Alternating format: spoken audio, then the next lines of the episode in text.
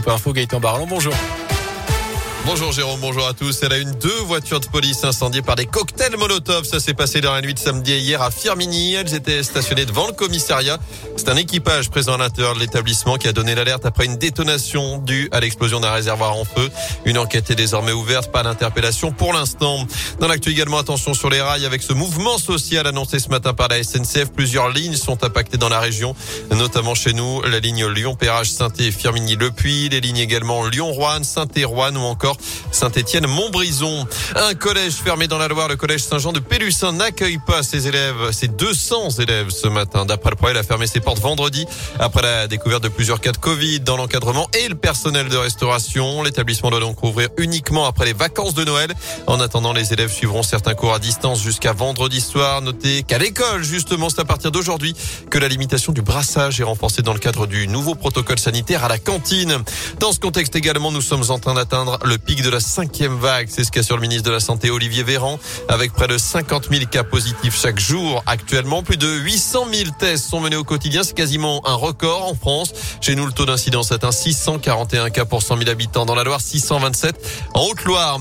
Un double coup de pouce à quelques jours de Noël. C'est à partir d'aujourd'hui que sont versés le chèque énergie et l'indemnité inflation. À chaque fois une aide de 100 euros net sans démarche à faire.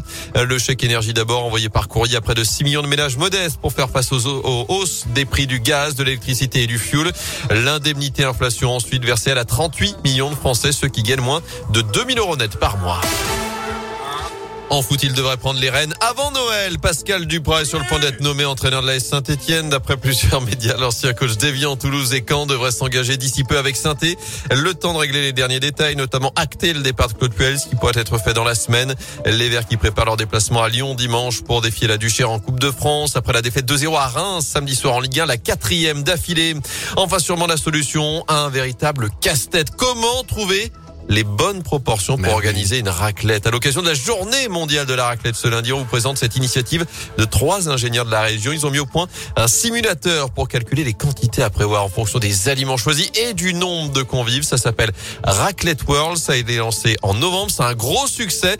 L'un des cofondateurs, Clément Gibault, revient pour Radio Scoop justement sur le lancement de ce simulateur. On s'est retroussé les manches un soir et puis on a, on a codé ce site que depuis on fait évoluer. Hein, D'ailleurs euh, très, très régulièrement, on rajoute des ingrédients et on s'ouvre à l'international petit à petit parce qu'on commence à avoir une demande de la part d'un public anglophone. C'est une fierté internationale euh, que la, la, la France euh, euh, représente le, un peu le pays de la raclette, le pays de la culture du fromage et c'est une grande fierté pour Raclette.world de désormais faire partie de cet écosystème, de l'avoir révolutionné cette année avec ce calculateur en ligne et on compte bien profiter nous-mêmes de, de, cette journée mondiale de la raclette pour, pour se retrouver entre amis et, et faire, et faire une petite fête. Et alors n'ayons pas peur des mots justement, la raclette est-elle le meilleur plat de l'hiver? C'est notre question du jour. Vous y répondez ce matin sur radioscoop.com. Eh, vous aimez quoi de mieux que la raclette, vous Ah bah tout.